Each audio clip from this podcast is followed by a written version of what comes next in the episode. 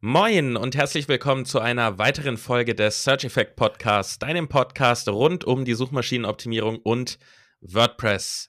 An meiner Und Seite WordPress. Also die kurze Pause. erstmal erstmal Luft holen. Ja, das ist das ist das stilistische. Man muss das ja aufbauen hier die Spannung. ja, verstehe, verstehe. Also für alle, die es noch nicht wissen, es geht auch um WordPress. Äh, ich bin wie immer natürlich dein WordPress-Ninja Jonas Tietgen und an meiner Seite Yannick Schubert, unser SEO-Profi, der uns heute durch das Thema der Wettbewerbsanalyse führen wird. Tatsächlich, und ja. Wir schauen uns an, wie man anhand des Wettbewerbs Ansätze findet, was man selber tun kann, wie man vorgehen sollte, äh, vielleicht auch warum man nicht rankt oder auch um herauszufinden, warum man rankt und andere nicht, um das weiterzumachen und weiter zu verbessern. Und ja, da ich es übersprungen habe, äh, moin, wie geht's dir? Gut geht's mir.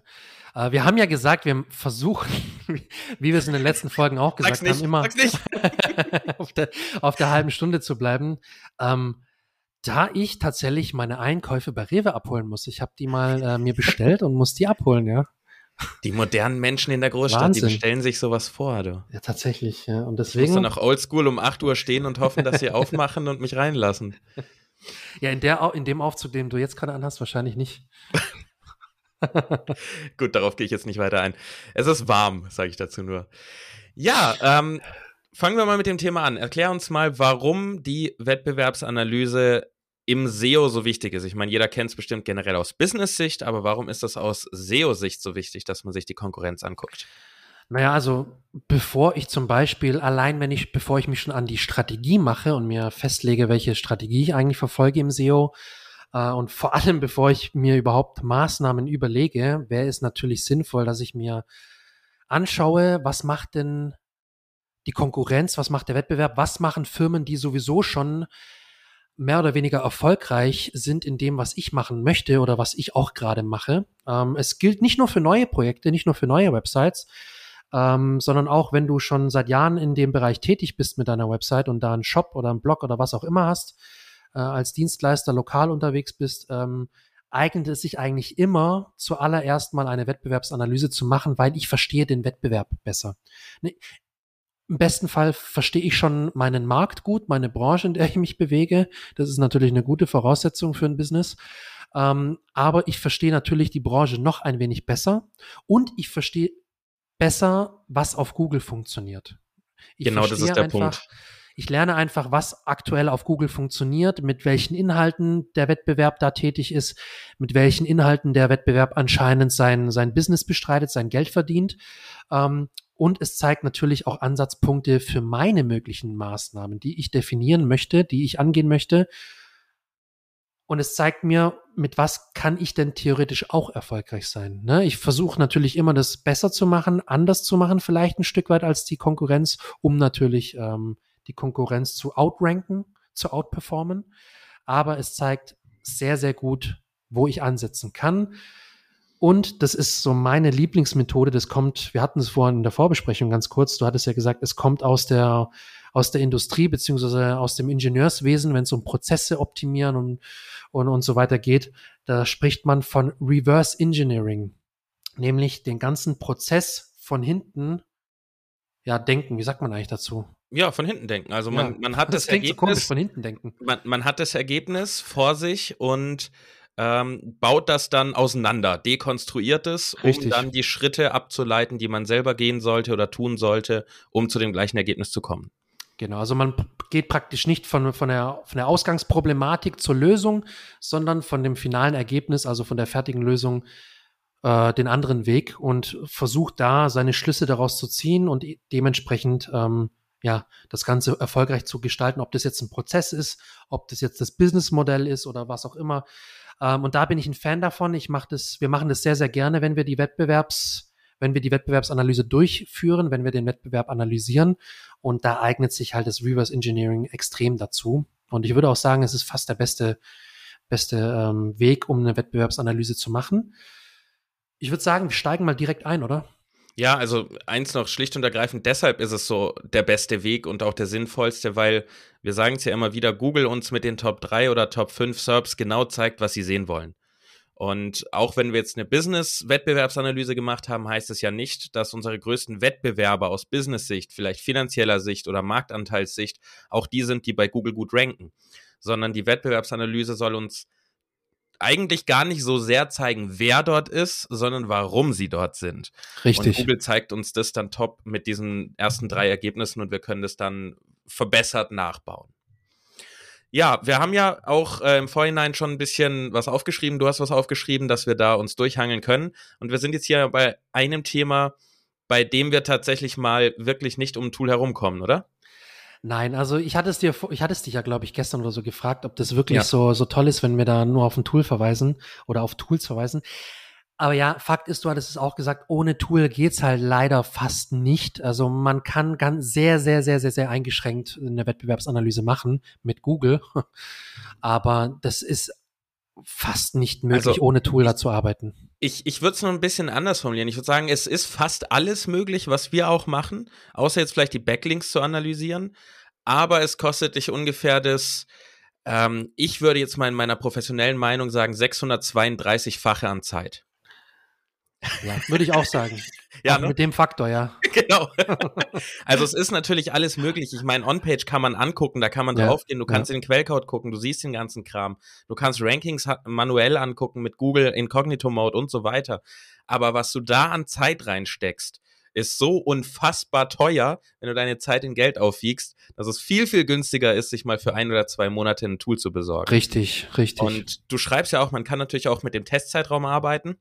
Viele das Tools wäre eine Alternative, also ja. Sieben Tage, 30 Tage an. Ist natürlich ein bisschen schwierig, wenn man noch nie mit solchen Tools gearbeitet hat oder dem Tool, weil wenn du das nur sieben Tage hast und du hast noch nie mit sowas gearbeitet, dann wirst du das nicht hinkriegen. Ich möchte dir jetzt nicht zu nahe treten, das würde mir genau gleich gehen ähm, man kommt einfach mit dem Tool dann nicht schnell genug klar, ja, ja. als dass sich das wirklich lohnt. Deshalb muss man da auch Zeit einplanen, um das Tool zu verstehen. Ja, also Tools an sich haben ja keine, keine extreme Lernkurve, keine extrem steile Lernkurve. Sie sind meistens relativ eingängig, relativ intuitiv. Man muss sich halt die Zeit nehmen, mal die ganzen Funktionen durchzugehen. Ja. Ähm, da hatten wir ja auch schon in der vergangenen Folge gesprochen, nämlich die Folge 11. Falls du, ähm, lieber Zuhörer, noch mehr zu SEO-Tools erfahren möchtest, kann ich dir die Folge 11 wärmstens empfehlen. SEO-Tools, die rocken.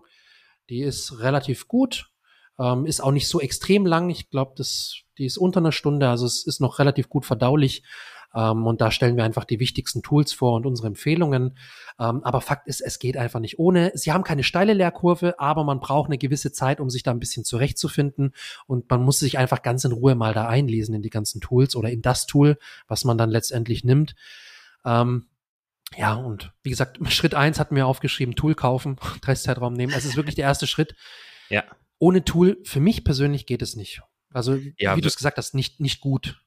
Genau, also wir würden da empfehlen, ähm, was wir häufig erwähnen, unsere üblichen Lieblingstools, die mehrere Tools umfassen innerhalb des einen Tools, ist natürlich Ahrefs, das nutzen wir beide, lieben wir beide.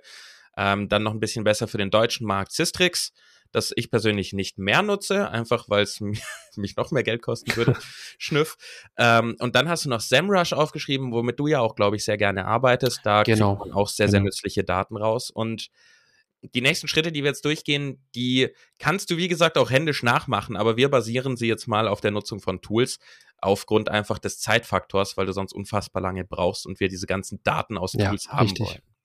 Richtig. Was ist denn der erste Schritt, wenn wir loslegen? Wir müssen ja im Prinzip erstmal rauskriegen, wer sind unsere Wettbewerber, oder? Das wäre so der erste sinnvolle Schritt. Meistens, ähm, man glaubt es gar nicht, aber ein sehr schwieriger Schritt, weil ich mir erstmal klar machen muss, im organischen Google-Bereich, wer sind meine Wettbewerber? Ne? Ich, vielleicht habe ich Wettbewerber, die, die schon seit Jahrzehnten am Markt tätig sind, die aber vielleicht gar nicht äh, in Google richtig aktiv sind darum geht's jetzt nicht. Ich, wir wollen ja eine Wettbewerbsanalyse im SEO machen. Wir wollen gucken, was wir im organischen Bereich äh, an Wettbewerb haben und wie wir den äh, outperformen können langfristig und uns da vorbeimogeln können.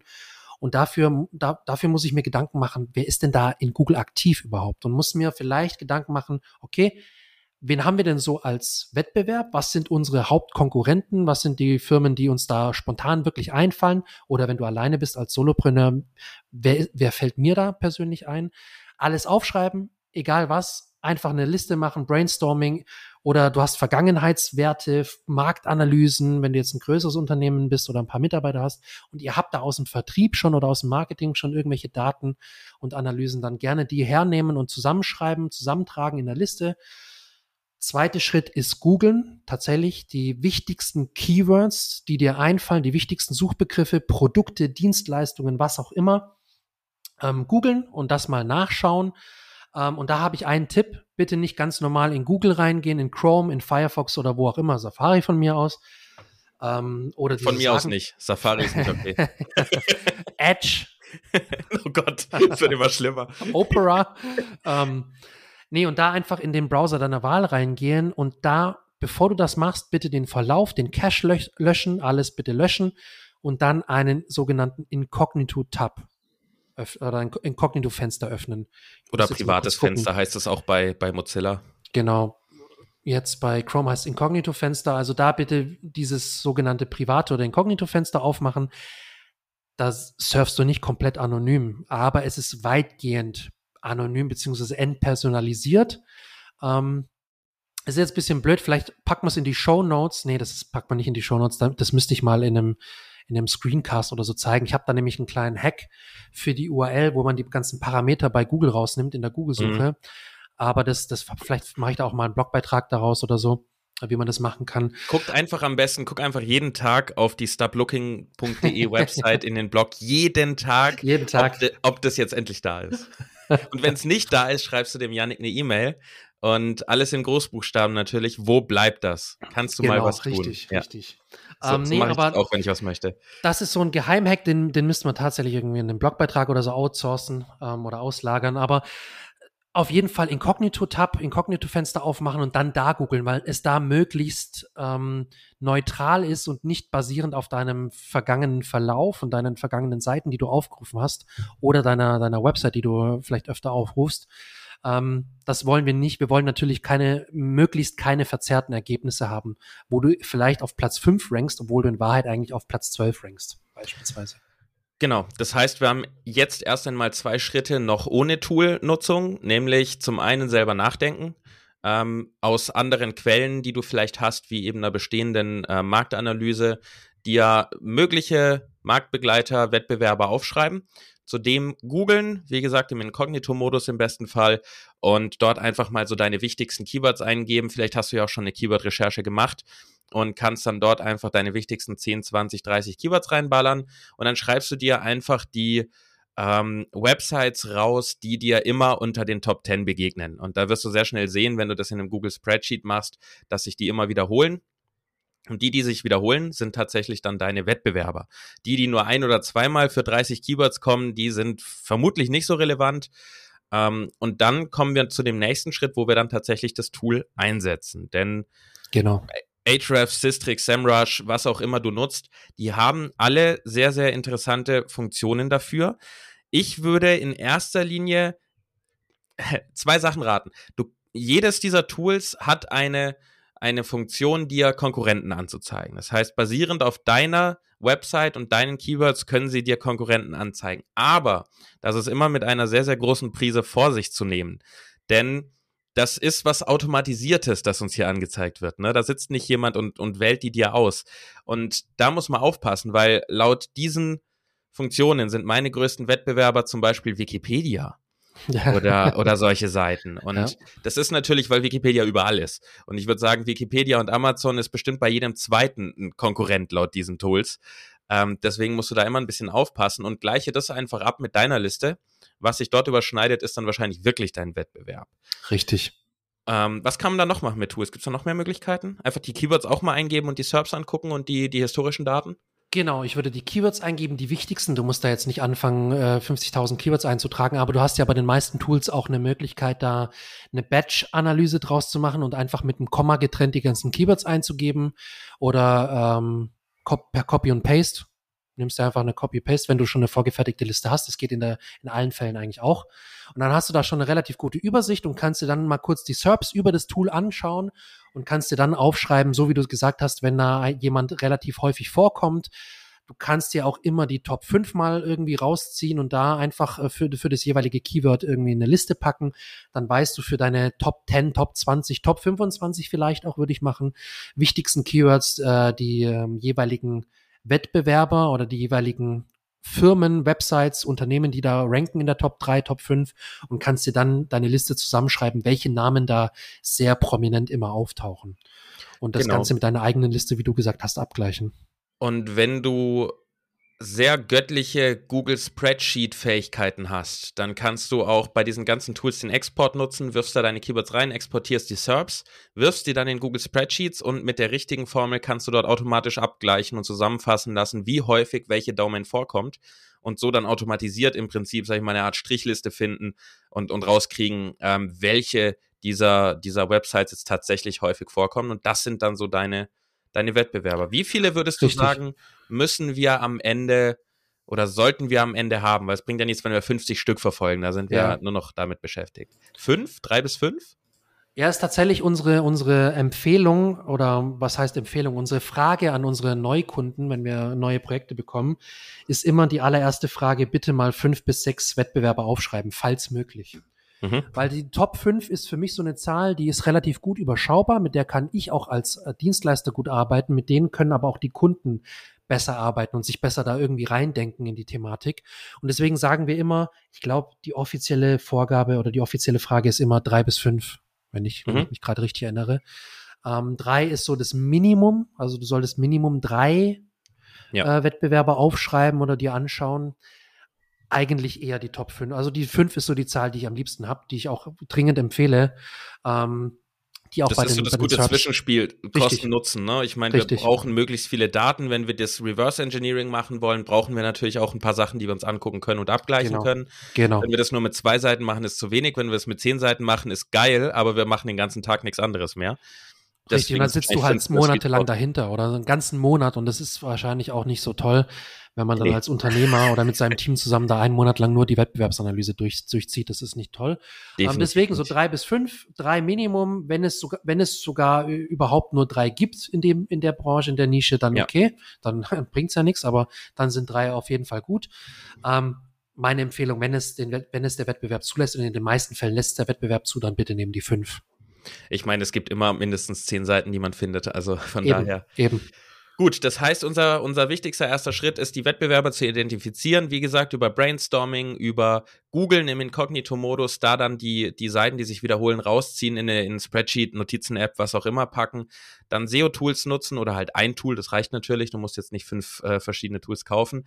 Genau. Dort sowohl diese Konkurrenzfunktionen angucken, aber dort ein bisschen aufpassen äh, und die abgleichen und auch dort die SERP-Analysen nutzen, indem du dort die Keywords reinwirfst und dir vielleicht auch die historischen Daten anguckst, um zu sehen, wer jetzt gerade plötzlich durchgestartet ist oder wer mal drin war und abgestürzt ist. Richtig. Mir kommt gerade noch ein guter Hinweis, ein praktischer Hinweis, der das Ganze auch ein bisschen vereinfachen kann für den, für den allerersten Schritt, nämlich das Keyword. Einfach, was wir immer auch machen, ähm, das Keyword des Online-Shops eingeben. Zum Beispiel, wir haben jetzt einen Kunden Bürotechnik. Dann so geben wir einfach rein Online-Shop Bürotechnik, geben das in das Tool ein oder direkt auf Google und schauen, was da denn für, für Unternehmen kommen. Ähm, weil ob du jetzt, keine Ahnung, Kuvertiermaschine und Falzmaschine und so weiter, da, da kannst du dich schnell wieder verlieren in deinen Keywords, in deinen Produkten oder, oder Kategorien, wie auch immer. Der erste richtig gute Schritt, um schon mal einen kurzen Überblick zu bekommen, ist einfach der Online-Shop an sich. Also das, das also Keyword lieber des Online-Shop. allgemeiner bleiben, richtig, auf einer höheren richtig. Ebene bleiben. Ja. Genau. Okay.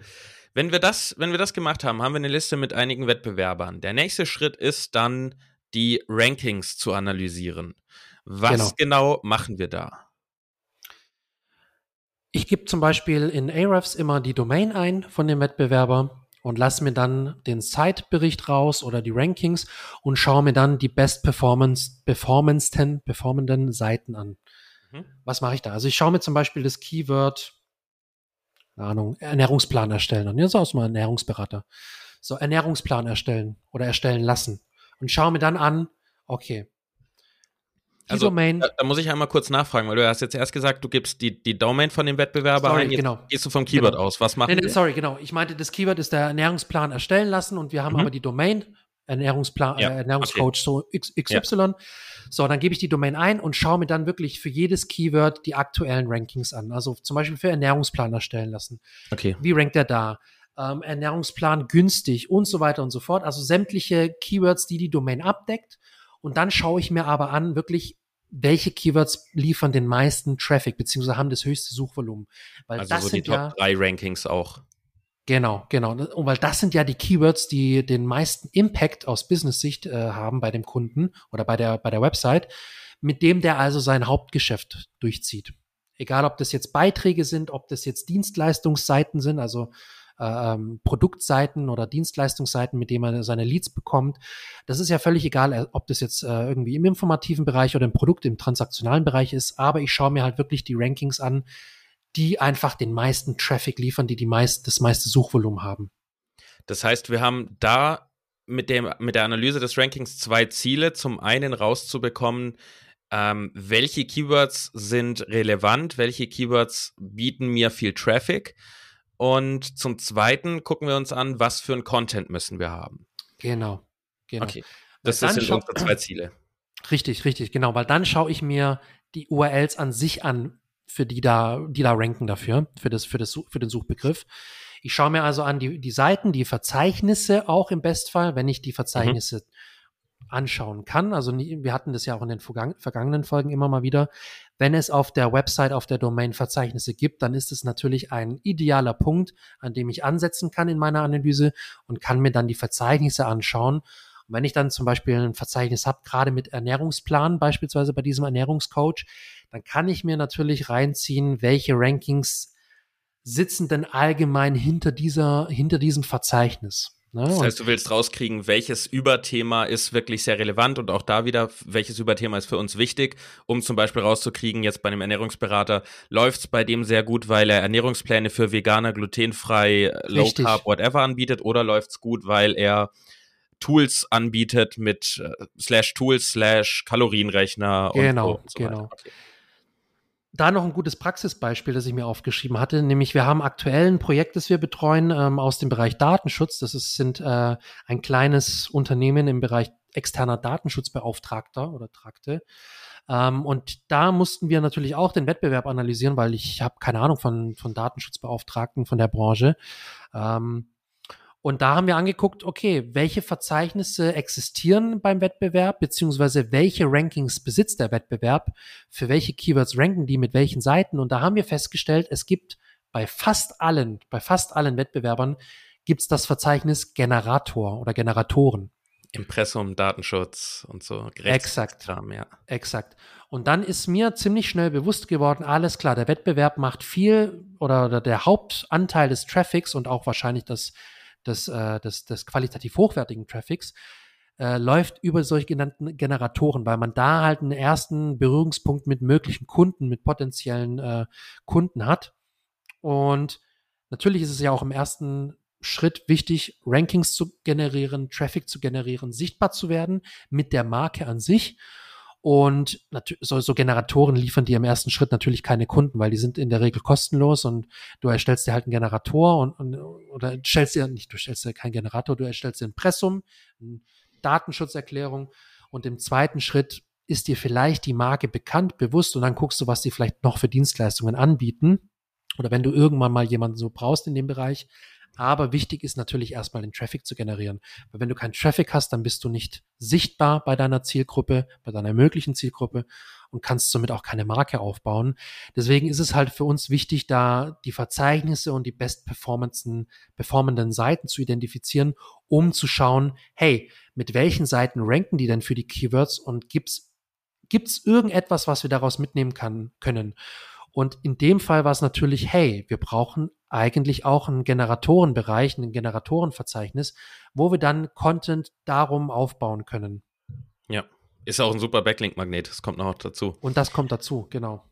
Ja, das heißt, nach diesem Schritt, nachdem wir die Wettbewerber identifiziert haben und jetzt die Rankings analysiert haben, haben wir im besten Fall eine Liste der ähm, drei bis fünf stärksten Wettbewerber, denen wir nacheifern wollen, beziehungsweise die wir ähm, outperformen wollen. Und wir wissen, zu welchen Themen wir ähm, Content aufbauen sollten, welche Keywords relevant sind, in der Hinsicht relevant, dass sie ähm, guten Traffic liefern und auch viel Traffic liefern können potenziell und ähm, haben auch eine, eine Richtung, in welche welche Art von Content wir brauchen. Ne? Du hast jetzt zum Beispiel von Tools geredet, das kann ja in verschiedensten Branchen verschiedenste Arten von Content sein. Das heißt, wir wissen jetzt ja eigentlich schon mal extrem viel und könnten theoretisch schon mal, eigentlich kann man damit schon loslegen und Content erstmal. Theoretisch, ja, ja. Und ich denke, die nächsten zwei Schritte, die kommen, sind ja auch ähm, dann teilweise in Bezug auf den Content, den wir produzieren, relevant und nicht nur ganz allgemein. Aber klar, der nächste Schritt erstmal sind die Backlinks. Ähm, nachdem wir uns jetzt die, die Rankings angeguckt haben, gucken wir uns also die Backlinks an, damit wir generell erstmal ähm, wissen und das Ziel äh, vor Augen haben, können wir überhaupt erstmal Content produzieren und damit schon erwarten, dass wir Rankings bekommen? Oder müssen wir Content produzieren und davon ausgehen, wir werden erstmal irgendwo absaufen und dann müssen wir erstmal Backlink-Building äh, betreiben, richtig, damit richtig. was geht. Das heißt, was gucken wir uns da genau an? Wir geben die ähm, Wettbewerber bei den Tools ein, bei den SEO-Tools, egal ob das jetzt Ahrefs, Systrix oder SEMrush ist oder auch andere. PageRangers gibt es da ja noch und SEObility und wie sie alle heißen. Ähm, Majestics für Backlinks. Ne? Majestics für Backlinks speziell, genau. Ähm, oder Moz. Und da geben wir die Domains ein und schauen uns an, welche Backlink-Typen es gibt. Also sind es Gastartikel, sind es Interviews, sind es irgendwelche Impressumsverlinkungen? Die sind jetzt im ersten, äh, im ersten ähm, Schritt nicht so wichtig. Also nicht nur Impressum, sondern irgendwelche Footer-Verlinkungen oder sonst was, die, die lassen wir erstmal außen vor. Aber mir als Unternehmer oder als äh, auch als Dienstleister geht es darum, ein Gefühl zu, für, dafür zu bekommen, welche Off-Page-Bemühungen der Wettbewerb unternimmt. Also bemühen sich die zum Beispiel nach Gastartikeln, nach Interviews, die gegeben werden, die man ja auch dann ähm, promoten kann, ähm, werden Pressemitteilungen veröffentlicht. Kaufen die werden, Links. Kaufen die Links, werden andere PR-Maßnahmen verfolgt, die richtig gut sind und richtig gut funktionieren. Ähm, und da will ich einfach ein Gefühl dafür bekommen. Ich will wissen, okay, wo kriegen die denn allgemein ihre Backlinks her? Es geht mir jetzt nicht wirklich um eine Detailanalyse von den einzelnen Backlink-Arten oder von den einzelnen Backlinks.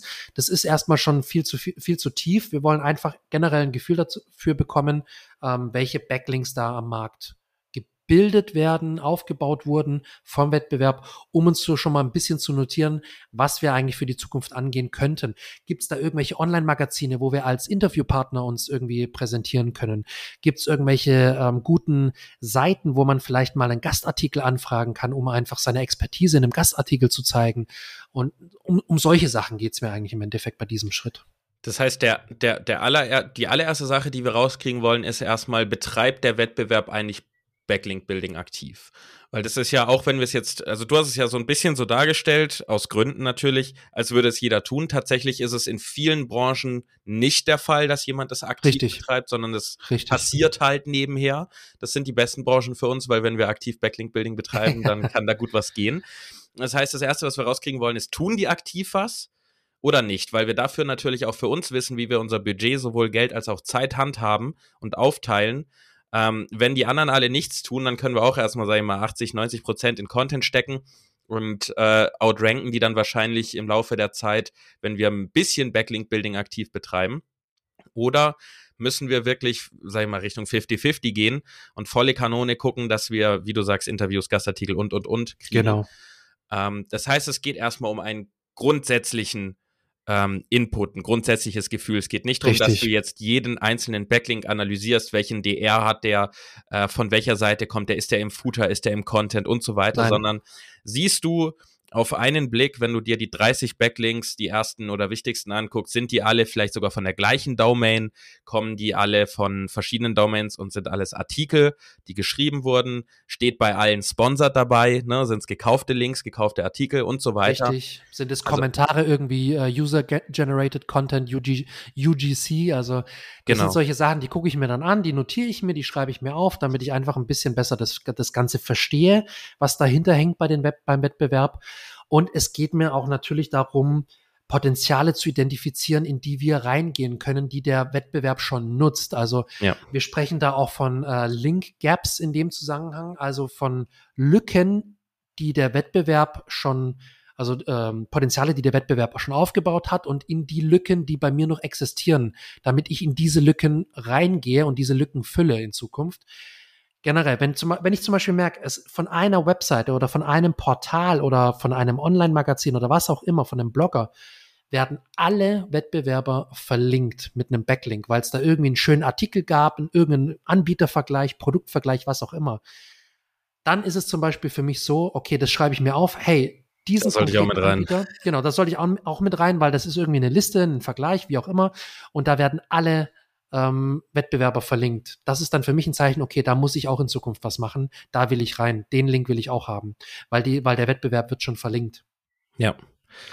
Und das ist alles mit den, mit den SEO-Tools möglich. Ich, wir werden jetzt nicht im, im Detail äh, eingehen, wie man das Ganze macht. Das würde den Rahmen äh, deutlich sprengen.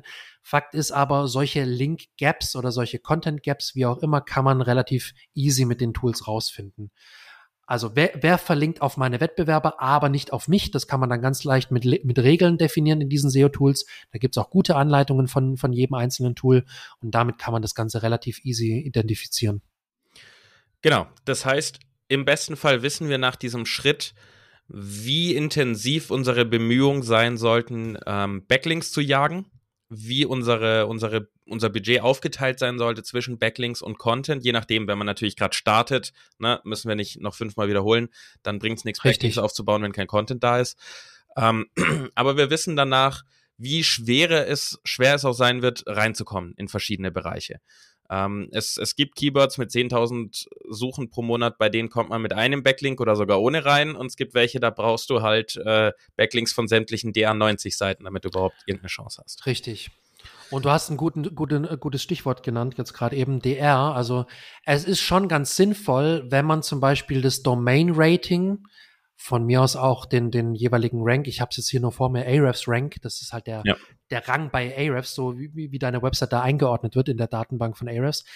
Ähm, ich würde aber Domain Rating, Domain Authority, wie es bei oh, Moss, glaube ich, heißt oder so. Ich glaube, äh, Ahrefs nennt es auch DA, Domain Authority. Ja, okay.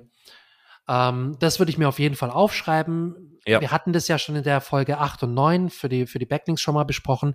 Das ist jetzt kein Wert, den du absolut als gegeben ähm, akzeptieren musst und sagen musst, okay, wenn der Domain-Rating, wenn es 50 ist, dann habe ich ja keine Chance, okay, dann, dann brauche ich gar nicht loslegen.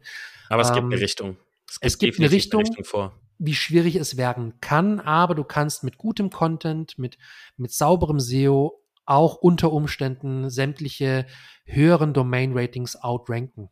Ja. Das ist auf jeden Fall möglich. Aber, da gebe ich dir vollkommen recht, es gibt eine sehr, sehr gute Richtung, weil du ein Gefühl dafür bekommst, wie umkämpft der Markt ist, wie umkämpft das, ja, die, die, der Themenbereich ist. Und dann hast du natürlich auch einen guten Eindruck davon, ob du jetzt richtig, richtig Gas geben musst oder voll, ja. voll, Vollgas, 120 Prozent oder ob es reicht, wenn du jetzt erstmal gut loslegst und, und dann äh, guckst, dass du dein Content gut aufbaust und sauber unterwegs bist, ähm, das, das äh, merkst du schon relativ gut mit diesen Kennzahlen.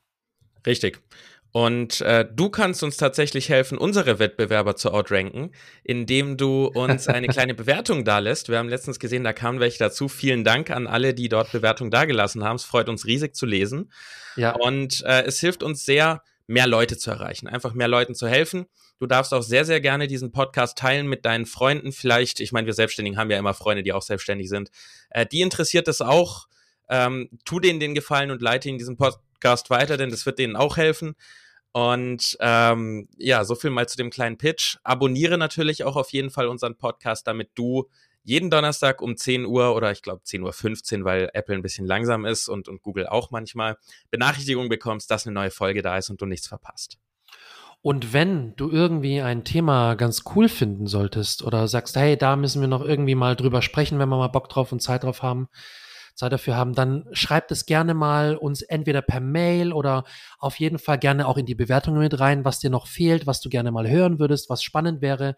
Ähm, und was mich zum Beispiel spontan interessieren würde, ob es zu wenig WordPress-Verknüpfung ist. Mhm. weil es doch sehr SEO-lastig ist. Ich muss mal eine mein Bewertung schreiben. Mir ist es zu wenig WordPress hier. ja, schreib gerne mal eine Bewertung, Jonas, mit einem Fake-Namen bitte, aber. Genau. ähm, nee, das würde mich auch mal äh, spontan interessieren oder schreib uns in der Facebook-Gruppe oder auf Facebook irgendwie an oder keine Ahnung wo. Das würde mich mal echt interessieren, ob das zu wenig WordPress ist, ob die Folgen generell wieder zu lang sind. Wie gesagt, wir hatten Nein, das schon mal gefragt. Nicht. Sind sie nicht.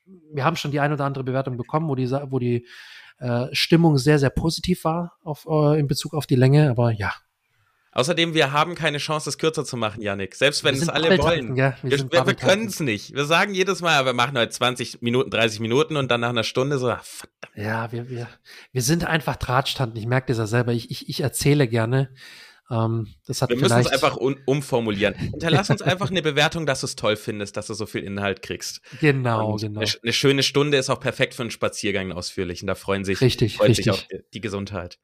Gut, äh, springen wir wieder mitten rein. Wir waren jetzt durch die, äh, durch das Identifizieren der Wettbewerber, durch, durch das Analysieren der Rankings, durch das Analysieren der Backlinks. Und das war jetzt natürlich der Off-Page-Bereich. Wir haben ja auch einen On-Page-Bereich. Und da haben wir ganz am Anfang drüber geredet. Thema Reverse Engineering und Thema Blaupausen. Wir wissen, was Google will, weil wir können es sehen. Schlicht und ergreifend ganz einfach sehen, was sie wollen. Was machen wir mit der On-Page-Analyse? Ich meine, es ist ja grundlegend erstmal klar, wir gucken uns an, was ist auf der Seite drauf, Content, wie sehen die Metadaten aus, sehen wir irgendwelche Zusammenhänge bei Title Tags, ne? Zum Beispiel hatten wir in unserer Folge über Title Tags ja auch geredet, haben die alle immer eine Jahreszahl mit drin oder noch irgendeine Ergänzung im Title Tag. Aber was genau gucke ich denn da an? Wir haben jetzt ja ganz viele Rankings analysiert und uns so die bestperformenden Seiten rausgesucht und die wichtigsten Keywords. Aber ich kann jetzt ja nicht für fünf Wettbewerber, die jeweils 30 gute Seiten und, und, und äh, Rankings haben, kann ich ja nicht dann am Ende hier irgendwie 300 verschiedene Seiten analysieren. Wo, ja. Worauf fokussiere ich mich?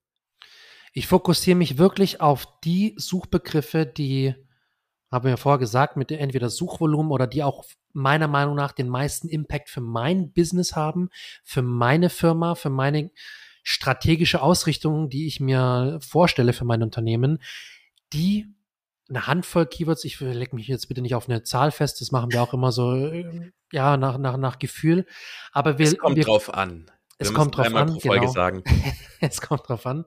Ähm, eine Handvoll Keywords würde ich mir hernehmen und dafür würde ich mir wirklich die Wettbewerber anschauen, die äh, Metadaten, die Headline, also die H1, nicht nur den, den Titel, den Metatitel, sondern wirklich auch die H1, die H2 und die H3 sind mir jetzt erstmal scheißegal im ersten Schritt auf gut Deutsch. Aber die H1 ist so schon nochmal ein guter Hinweis, äh, um was es da geht und wie sie die H1 formulieren und wie man versucht, den, den Interessenten über Google in den Content reinzuziehen auf der Seite dann. Das schaue ich mir an und ich nehme wirklich die wichtigsten Keywords, die aus meiner Sicht den meisten Impact für meinen Geschäftsbereich haben, für meine Firma haben, die mir auch persönlich als Unternehmer, als Unternehmerin wichtig sind, wo ich weiß, okay, da verdiene ich das meiste Geld.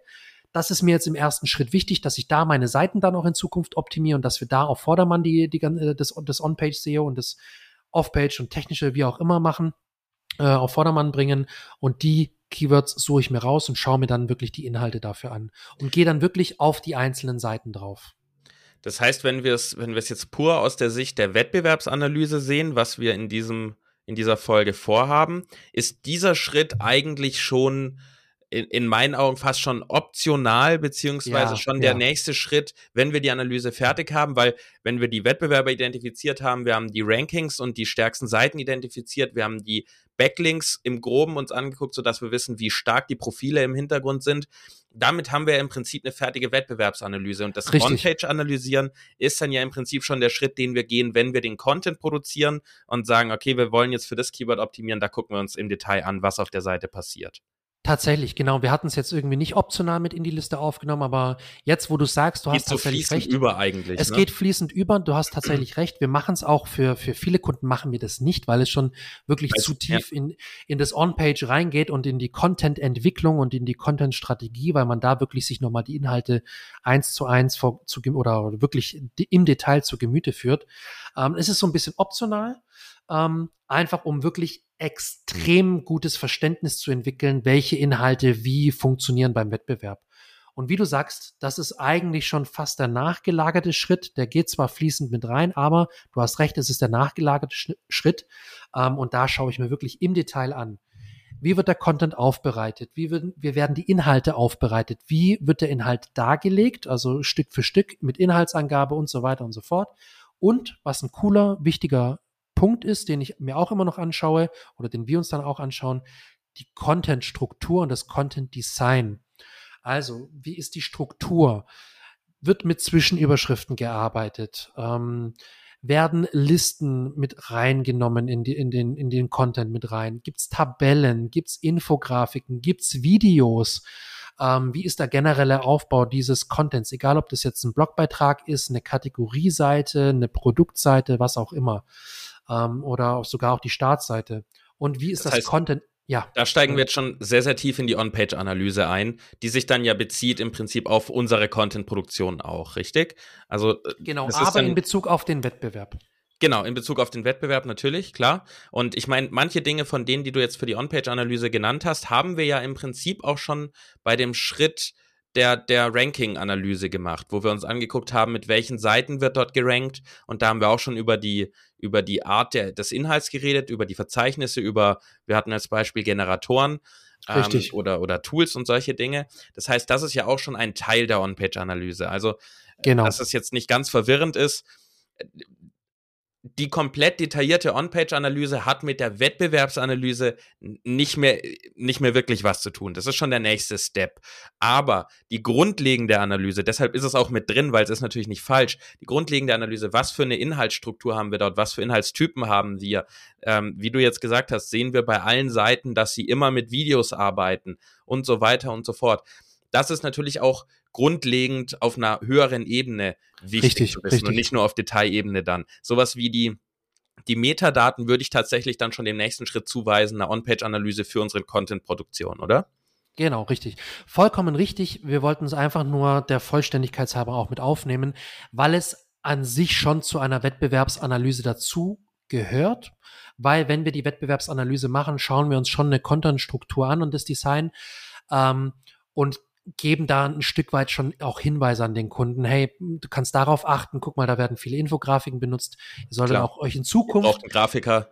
Genau, ihr solltet euch in Zukunft auch darum kümmern, dass ihr dann gute Infografiken erstellen lasst oder selber erstellt, wie auch immer. Aber du hast schon recht. Per se hat das nicht vollkommen was mit der Wettbewerbsanalyse zu tun. Es kommt auch immer darauf an, wie umfangreich du die Wettbewerbsanalyse betreiben willst. Machst du das schon in dem Schritt, wo wir uns die Rankings äh, angeschaut haben? Kannst du das teilweise alles schon mit drin ver, ver, verarbeiten, verwursteln? Mhm. Aber die Frage ist, wie viel Zeit und wie viel Muße willst du da wirklich dann in den, in den Schritt mit reinpacken, in die Rankings? Genau, und es kommt natürlich auch darauf an, wie strikt man das Wort Wettbewerbsanalyse jetzt Richtig. definiert. Es sind, ja. es sind Möglichkeiten, die du zusätzlich gehen kannst. Ähm, wir würden sagen, um das Ganze nochmal zusammenzufassen, was du auf jeden Fall für deine Wettbewerbsanalyse machen musst, ist deine Wettbewerber identifizieren, indem du Brainstorming nutzt, einfach nachdenkst mit Kunden vielleicht redest, mit Mitarbeitern redest, wenn du sie hast. Dein Vertrieb kann dir da sicherlich sehr helfen, wenn es, wenn ein bisschen größeres Unternehmen ist, in dem du arbeitest.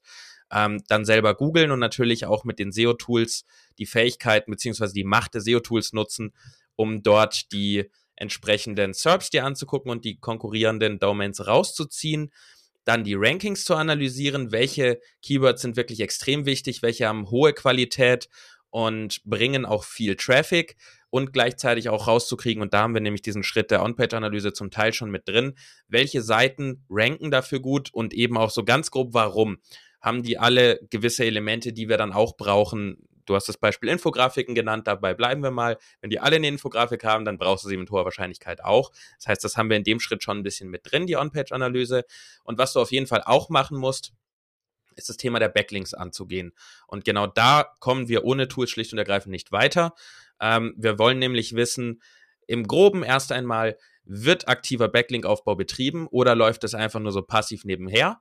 Und wenn äh, sowohl als auch bei beiden, bei beiden Methoden ist es wichtig rauszukriegen, was für Links kommen da. Kommen die alle von Bloggern, die darüber schreiben, kommen die von gekauften ähm, Gastartikeln, kommen die von äh, irgendwelchen Verzeichnissen und so weiter und so fort. Das heißt, da geht es auch erstmal darum, nicht im Detail jeden Link zu analysieren, sondern im Groben eine, auf, auf einer oberen Ebene eine Übersicht zu bekommen, woher kommen die Links und eben auch, wie stark sind die Backlink-Profile. Da kann man sich auch recht gut orientieren, erstmal an den Daten, die die SEO-Tools uns geben.